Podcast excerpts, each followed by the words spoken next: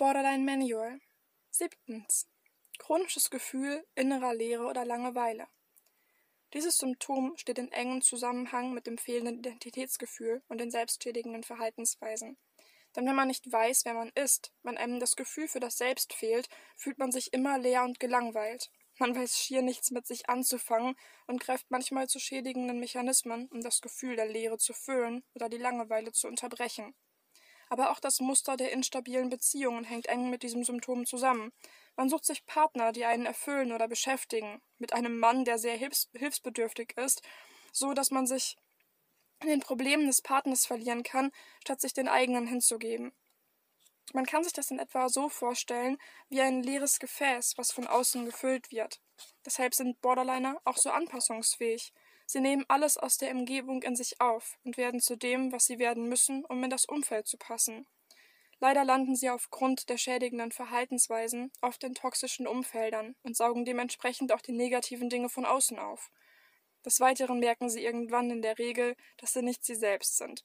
Sie haben das Gefühl, etwas zu werden, was sie nicht sein wollen oder wollen ihr selbst finden.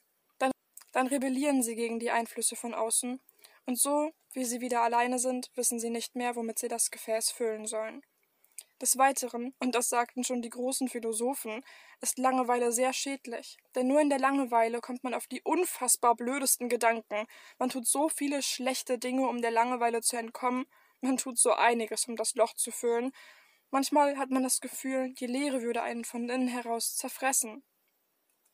Kommentar des Autors.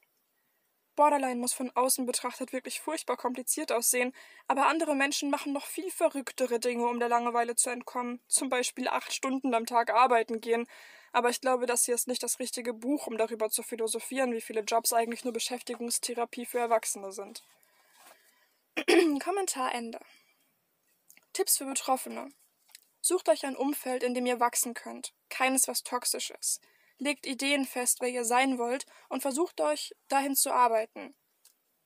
Ihr seid mehr als das, was euch umgibt. Ihr seid mehr als eine Krankheit und mehr als euer Partner. Nehmt euch die Zeit, euch selbst zu finden. Tipps für Angehörige. Reflektiert viel. Sagt Betroffenen, wie ihr sie einschätzt. Motiviert sie, Neues zu versuchen und nicht vor der Angst zu scheitern blockieren zu lassen. Versucht ihnen gute Strategien gegen Langeweile mitzugeben.